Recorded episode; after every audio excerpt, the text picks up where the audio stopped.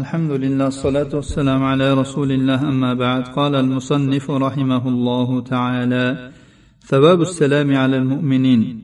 مصنف رحمه الله dedilar mo'minlarga salom berishning savobi قال الله تعالى وإذا حييتم بتحية فحيوا بأحسن منها أو ردوها إن الله كان على كل شيء حسيبا. الله تعالى نساء سورة 86 oyatda dedi agar sizlarga salom berilsa sizlar undan ko'ra chiroyligi bilan salomni qaytaringlar yoki o'zini qaytaringlar olloh har bir narsaning ustida hisob kitob qiluvchidir وعن ابي هريره رضي الله عنه قال قال رسول الله صلى الله عليه وسلم لا تدخلون الجنه حتى تؤمنوا ولا تؤمنون حتى تحابوا الا ادلكم على شيء اذا فعلتموه تحاببتم افشوا السلام بينكم رواه مسلم sizlar to mo'min bo'lmaguningizgacha jannatga kirmaysizlar sizlar to bir birlaringiz bilan muhabbatlashmaguningizgacha komil mo'min bo'lmaysizlar men sizlarni bir narsaga yo'llab qo'yayinmi agar uni qilsangizlar bir biringizni yaxshi ko'rasizlar o'rtangizda salomni yoyinglar imom muslim rivoyatlari ya'ni tanigan tanimagan odamlarga musulmonlarning hammasiga salom beringlar salomni faqat taniganga berib tanimaganga bermay qo'ymanglar وعن عبد الله بن عمرو رضي الله عنهما قال قال رسول الله صلى الله عليه وسلم اعبدوا الرحمن وافشوا السلام واطعموا الطعام تدخلوا الجنان رواه ابن حبان وهذا لفظه والترمذي وقال حديث حسن صحيح abdulloh ibn amr roziyallohu anhudan rivoyat qilinadi dedi rasululloh sollallohu alayhi vasallam aytdilar rahmon taologa ibodat qilinglar salomni yoyinglar taomni yediringlar ya'ni muhtojlarga taomni yediringlar jannatlarga kirasizlar. Ibn hibbon va termiziy rivoyatlari bu ibn hibbonning lafzlari. Ushbu hadisni imom termiziy bir ming sakkiz yuz ellik beshinchi raqam ostida rivoyat qilganlar va sahih deb hukm qilganlar. وعن عبد الله بن سلام رضي الله عنه قال سمعت رسول الله صلى الله عليه وسلم يقول يا أيها الناس أفشوا السلام وأطعموا الطعام وصلوا بالليل والناس نيام تدخل الجنة بسلام. رواه الترمذي وقال حديث حسن صحيح. عبد الله بن سلام رضي الله عنه در رواية قلنا دادة من رسول الله صلى الله عليه وسلم نوشن ديدي أتكلم نشتدم إي أدم لار سلام نيوين لار طعام نيدرين لار odamlar uxlayotganda tunda namoz o'qinglar jannatga salomat xotirjam kirasizlar imom termiziy ushbu hadisni ikki ming to'rt yuz sakson beshinchi raqam ostida rivoyat qilganlar va hasanu sahih deb hukm qilganlar وعن ابي شريح رضي الله عنه انه قال يا رسول الله اخبرني بشيء يوجب لي الجنه قال طيب الكلام وبذل السلام واطعام الطعام رواه الطبراني وابن حبان والحاكم وقال صحيح الاسناد abu shurayh roziyallohu anhudan rivoyat qilinadi u dedi ey rasululloh menga bir narsani aytingki u men uchun jannatni vojib qilsin u zot dedilar shirin so'z salomni sarflash ya'ni salom berish va taom yedirish tabaroniy ibn hibbon hokim rivoyatlari ushbu hadisga sahih targ'ib va tarhibda ikki ming olti yuz to'qson to'qqizinchi raqam ostida sahih deb hukm qilingan وعن عمران بن حسين رضي الله عنه قال جاء رجل الى النبي صلى الله عليه وسلم فقال السلام عليكم فرد عليه السلام ثم جلس فقال النبي صلى الله عليه وسلم عشر ثم جاء رجل اخر فقال السلام عليكم ورحمه الله فرد عليه فجلس فقال عشرون ثم جاء رجل آخر فقال السلام عليكم ورحمة الله وبركاته فرد عليه فجلس فقال ثلاثون رواه أبو داود الترمذي وقال حديث حسن imron ibn husayn roziyallohu anhudan rivoyat qilinadi dedi bir kishi nabiy sollallohu alayhi vasallam oldilariga keldi va assalomu alaykum dedi u zot unga alik oldilar. So'ngra haligi odam o'tirdi. Nabiy sollallohu alayhi vasallam o'n dedilar. So'ngra boshqa bir kishi keldi va assalomu alaykum va rahmatulloh dedi. Rasululloh sollallohu alayhi vasallam unga alik oldilar va u ham o'tirdi. U zot yigirma dedilar. So'ngra boshqa bir odam keldi. Va assalomu alaykum va rahmatullohi va barakatuh dedi u zot unga javob qaytardilar. U ham o'tirdi. U zot o'ttiz deb qo'ydilar. Imom abu dovud ushbu hadisni sunanlarida besh ming bir yuz to'qson beshinchi raqam ostida rivoyat qilganlar. Termiziy esa ikki ming olti yuz sakson to'qqizinchi raqam ostida har ikkisida sahih deb hukm qilingan.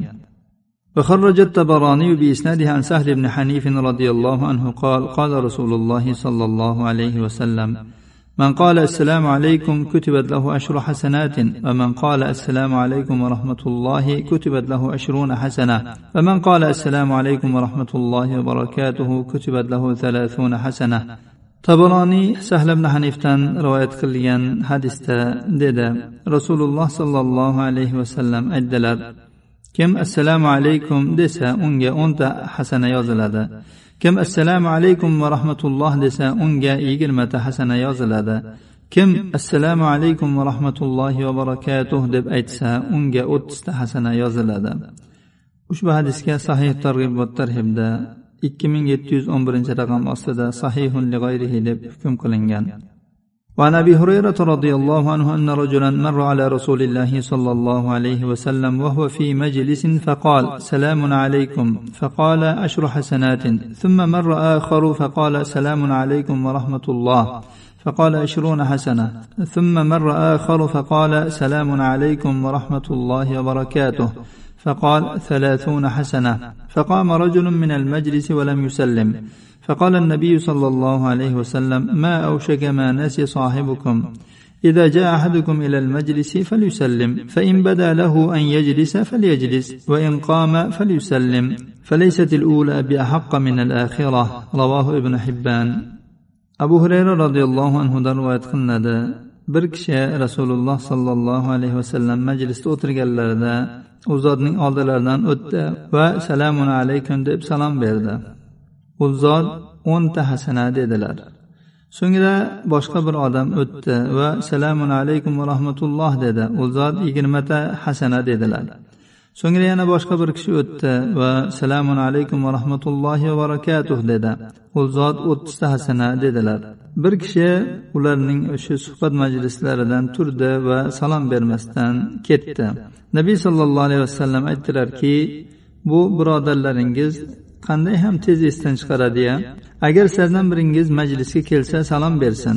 Agar majlisni oxirigacha o'tirishni xohlasa o'tirsin. Agar turmoqchi bo'lsa salom bersin. Birinchi salom ikkinchisidan ko'ra haqliroq emas. Ya'ni majlisga kelgan paytda berilgan salom turib ketayotganda beriladigan salomdan ko'ra haqliroq emas. Ibn hibbon rivoyatlari ushbu hadisga sahih targ'ib va tarhibda ikki ming yetti yuz o'n ikkinchi raqam ostida sahih deb hukm qilingan. Ushbu hadis majlisga kelganda ham ketganda ham salom berishga dalolat qildi. ثواب man bada بالسلام وسلم sallama inda salomni birinchi boshlagan odamning va majlisdan turib ketayotgan paytda salom bergan kishining savobi haqida وعن ابي امامه رضي الله عنه قال قال رسول الله صلى الله عليه وسلم إن أولى الناس بالله من بدأهم بالسلام رواه أبو داود الترمذي إلا أنه قال قيل يا رسول الله الرجلان يلتقيان أيهما يبدأ بالسلام قال أولاهما بالله تعالى قال الترمذي حسن صحيح abu umama roziyallohu anhudan rivoyat qilinadi dedi rasululloh sollallohu alayhi vasallam aytdilar odamlarning allohga haqlirog'i ya'ni yaqinrog'i ularning salomni birinchi boshlaganlari. Abu dovud termiziy rivoyatlari. Faqat termiziy rivoyatida aytilganki aytildiki ey rasululloh ikki kishi bir biri bilan uchrashadi. Shunda qay biri salomni boshlaydi? U zot aytdilarki alloh taologa haqlirog'i ya'ni yaqinrog'i termiziy rivoyatlari ushbu hadisga sahih targ'ib va tarhibda ikki ming yetti yuz uchinchi raqam ostida sahih deb hukm qilingan. Ushbu hadis salomni iloji boricha birinchi bo'lib berishga harakat qilishga undayapti. Kim alloh taologa haqliroq bo'laman desa yaqinroq bo'laman desa birinchi bo'lib salom bersin. Kutib turmasin bu salom bersa haligi olaman deb. وعن معاوية بن قرة عن أبيه رضي الله عنه قال يا بني إذا كنت في مجلس ترجو خيره فعجلت بك حاجة فقل السلام عليكم فإنك شريكهم فيما يصيبون في ذلك المجلس معاوية بن قرة otasidan rivoyat qiladi u o'g'liga dedi ey o'g'ilcham agar sen bir majlisda o'tirgan bo'lsang va ana shu majlisdagi yaxshilikni senga ham oxirigacha to'laligicha yetishini xohlasang.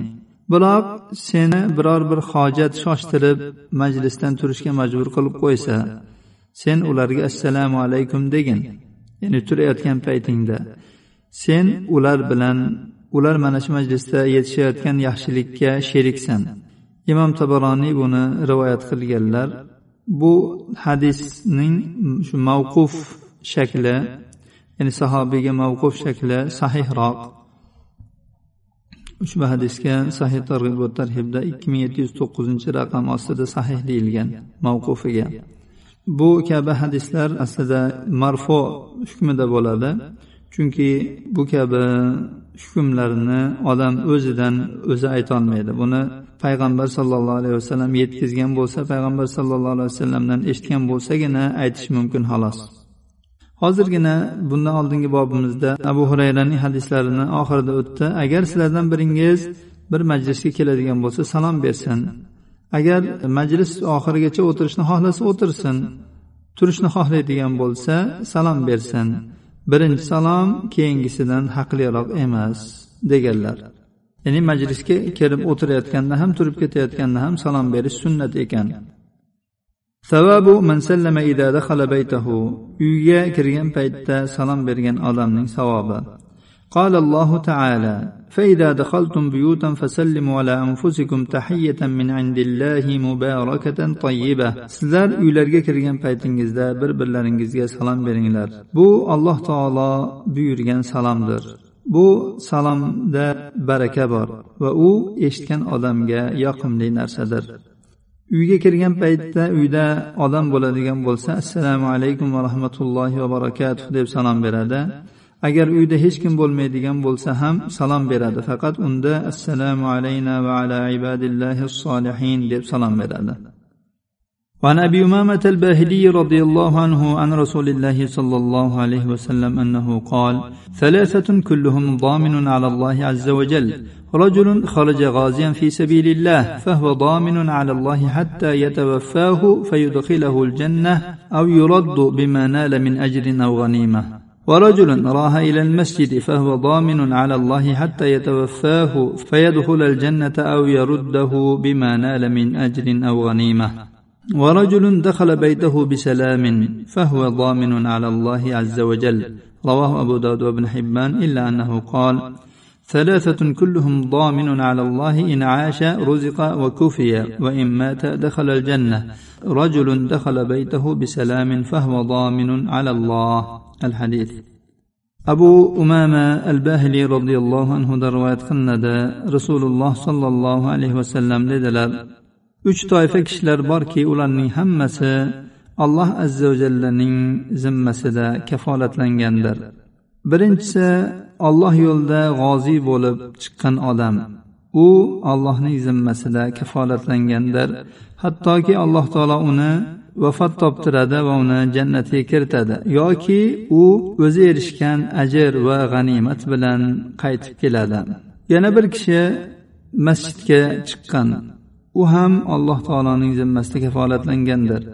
Toki uni alloh taolo vafot toptiradi va jannatga kiradi. Yoki u shu topgan ajri va g'animati bilan uni uyiga qaytaradi. Va yana bir kishi uyiga salom bilan kirgan ahli baytiga salom berib kirgan. Bu ham alloh azza va jallaning zimmasida kafolatlangandir. Abu dovud ibn hibbon rivoyatlari ibn hibbonning rivoyatida kelganki uch toifa odam bor ularning hammasi allohning zimmasida kafolatlangandirlar. Agar ular yashaydigan bo'lsalar rizqlanadi va kifoyalanadi. Har bir ish unga kifoya qilinadi. Agar vafot etadigan bo'lsa jannatga kiradi. Shulardan biri uyiga salom bilan kirgan odam.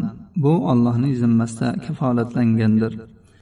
Alloh subhanahu va taolodan ushbu boblarda o'qib o'tilgan hadislarning barchasiga chiroyli amal qilishimizni hammalarimizga nasib aylasin.